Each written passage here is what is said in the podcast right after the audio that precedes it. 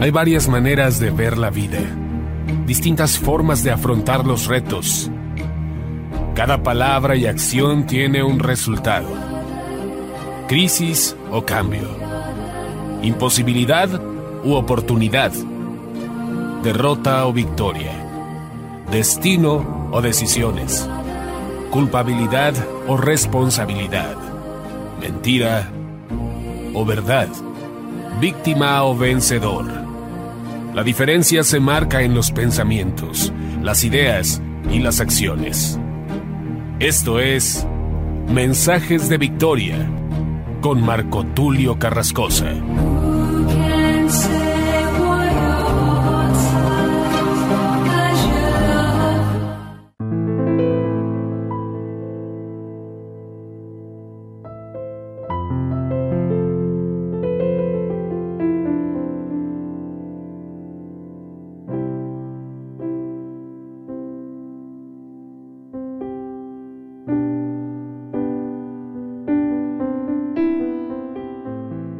Amados hermanos y amigos, me da mucho gusto saludarles nuevamente a través de la radio, a través de internet. Hoy estoy compartiéndoles el episodio número 39 de la serie El poder y la dimensión de lo profético. A este episodio número 39 lo he titulado Profetas mayores y profetas menores. Hay muchos que cuando escuchan esta frase, profetas mayores y profetas menores, sobre todo aquellos que van al seminario, aquellos que van al instituto bíblico, seguramente les choca o les molesta escuchar esta frase. O algunos piensan que verdaderamente hay profetas mayores que son más grandes o más renombrados o más importantes y hay profetas menores que no lo son tanto. Hace muchos años, cuando yo era un jovencito de 13 o 15 años, recuerdo que le hice esta pregunta al maestro de escuela bíblica y le dije, ¿por qué hablan de profetas mayores y profetas menores? A mí no me gusta eso. y el maestro de escuela bíblica me dijo, mira, entiendo lo que me estás diciendo y él con una sonrisa me dijo, no es que hayan profetas más grandes y profetas más pequeños, aunque la Biblia habla de profetas más grandes. Juan el Bautista fue el más grande profeta de todos los profetas. Ninguno más grande que él de los nacidos de mujer. Sin embargo, cuando se habla de profetas mayores y profetas menores, en realidad se está hablando de los libros más grandes y los libros más pequeños. Los libros más grandes están compuestos obviamente por Isaías, Jeremías, Ezequiel y Daniel. Y los profetas menores son exactamente 12 profetas, hablando de Oseas, Joel, Amós, Abdías, Jonás, Miqueas, Nahum, Habacuc, Sofonías, Ageo, Zacarías y Malaquías. Entonces vino claridad a mi mente y entendí que cuando se hablaba de profetas mayores y profetas menores, se estaba hablando de los libros y no de que hubiesen profetas más grandes. Sin embargo, creo que debería cambiarse este concepto. En lugar de decir profetas mayores y profetas menores, podríamos decir los profetas que escribieron más fueron y los que escribieron menos fueron.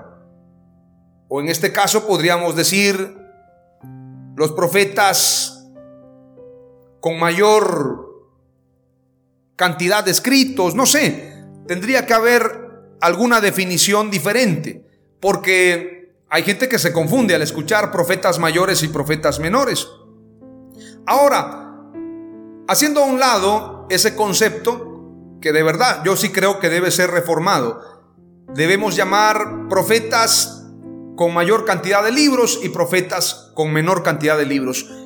Hago hincapié en eso porque mencionar mayores y menores solamente nos aleja de la verdad que encierra todo un libro donde los importantes no son los profetas, sino el Espíritu Santo que inspiró a estos profetas. Los profetas cumplieron con una asignación, pero el más importante es el autor y consumador de la fe, nuestro Señor Jesucristo. Entonces, lo que yo quiero decirte es que debemos poner nuestra mirada en el propósito de todo el libro. Lo que dicen los profetas.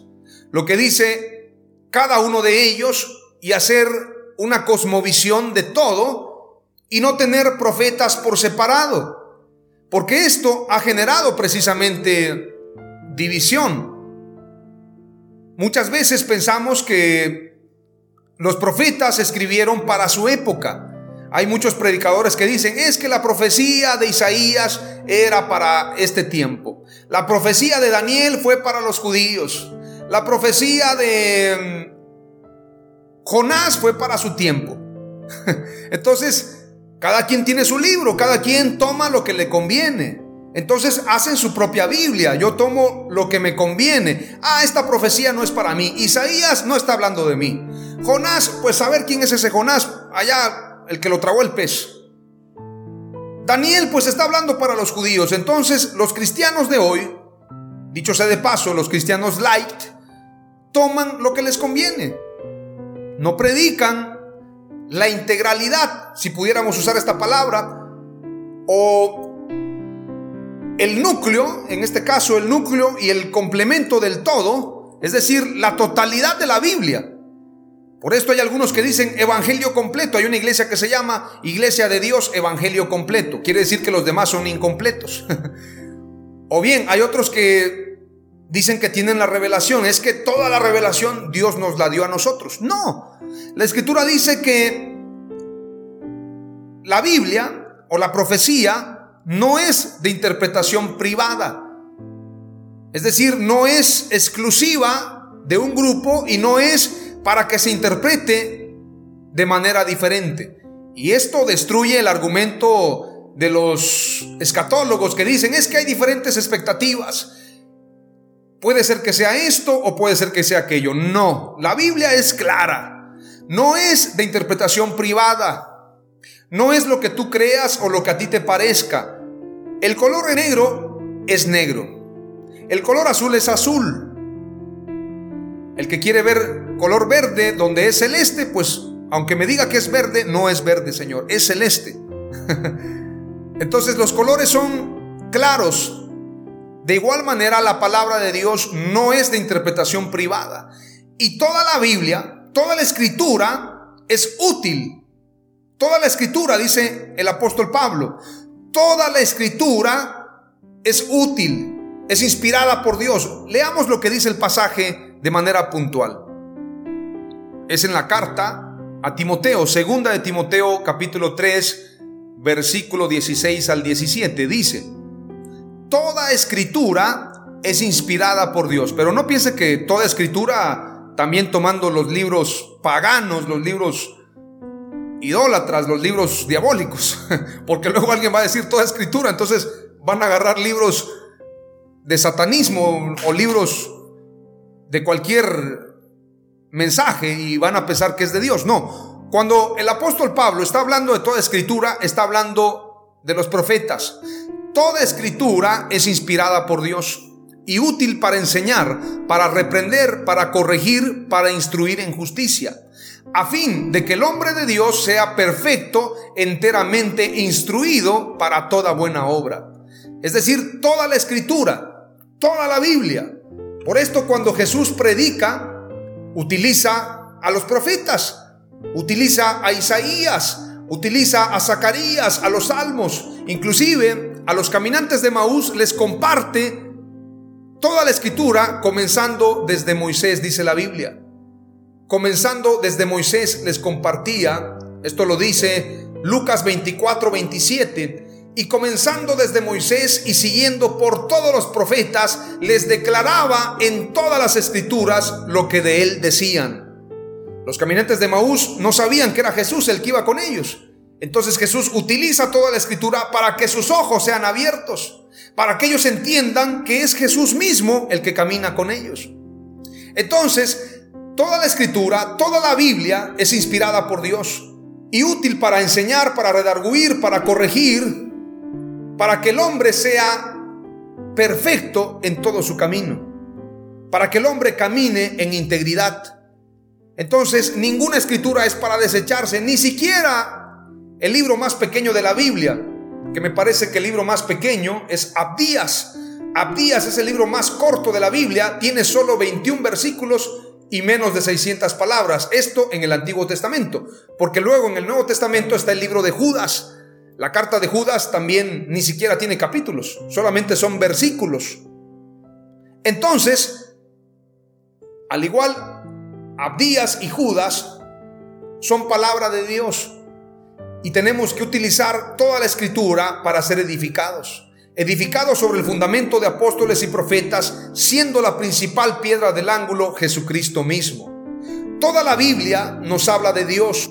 Si yo te pudiera hacer un breve resumen, te podría decir que Isaías contiene las profecías que hablan acerca de la salvación, la cual es exclusivamente de Dios. Solamente Dios salva. Jeremías relata el llamado de Dios al pueblo para arrepentirse de arrepentimiento. Si pudiera resumir Ezequiel, el libro de Ezequiel nos habla acerca de la soberanía de Dios. Si pudiera hablar de Daniel, Daniel nos habla precisamente del exilio y del reinado de Dios sobre todas las cosas. Si pudiera hablarte de Joel, te hablaría del arrepentimiento para Israel y el tiempo del fin, pero sobre todo un gran avivamiento. Si pudiera hablarte de Abdías, Abdías nos habla de la advertencia del castigo que Dios traerá sobre Edom. Y bueno, tantos libros, pero cada libro tiene un mensaje. No hay como tal profetas mayores y profetas menores, porque toda la escritura es inspirada por Dios.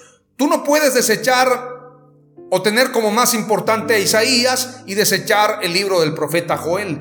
Toda la escritura tienes que tomarla como un compendio y hacer de la escritura tu mayor tesoro. Porque Jesús cuando predicaba utilizaba todas las escrituras y toda la escritura se cumplió al pie de la letra en Jesús. Me encanta cuando Jesús le comparte a los caminantes de Maús, porque toma toda la escritura, comenzando desde Moisés. Comenzó en Moisés, pero no terminó en Moisés comenzando desde Moisés y siguiendo por todos los profetas, todos, porque todos los profetas son mesiánicos, todos hablan de Jesús, todos hablan del Mesías, todos profetizan acerca del Mesías y la novia, la iglesia, Israel. Israel y la iglesia son la misma. Hay muchos que piensan Israel va a pasar por el juicio mientras nosotros estamos en el rapto. Allá estamos en las bodas del Cordero y el pueblo de Israel está pasando por fuego. Eso es un error. Israel y la iglesia son la misma esposa. Dios no tiene dos esposas, una novia que es la iglesia y una esposa que es Israel, o al revés, una esposa que es la iglesia y una novia que es Israel. Eso no es así. Es la misma novia, un solo pueblo, una sola novia, una sola esposa. Entonces el pensar que se va a llevar a cabo las bodas del Cordero mientras Israel pasa por fuego es un grave error. Tenemos que entender toda la escritura.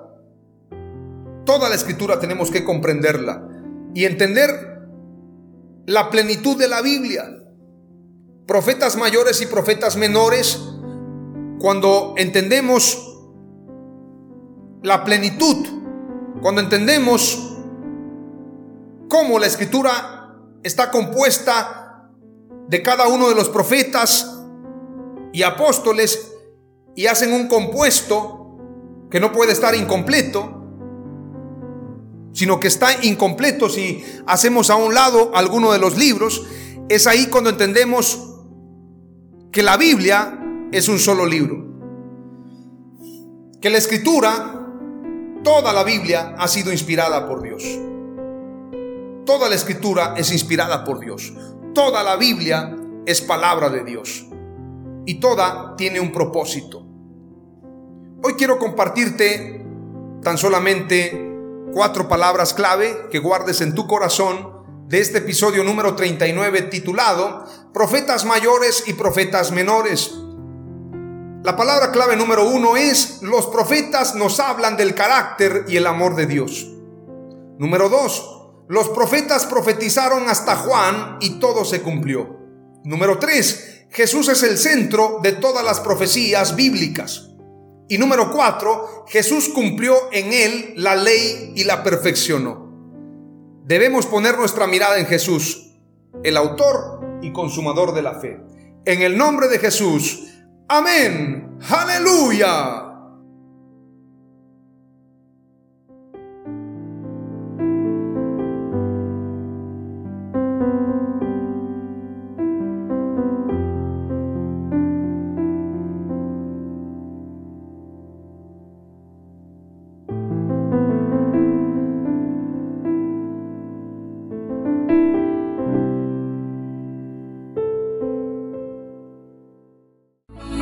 Esto fue Mensajes de Victoria con Marco Tulio Carrascosa. Gracias por escucharnos y seguirnos en nuestras redes sociales. Si deseas invitarnos a tu ciudad, escríbenos por inbox o al WhatsApp 961 66 882 99 961 66 882 99.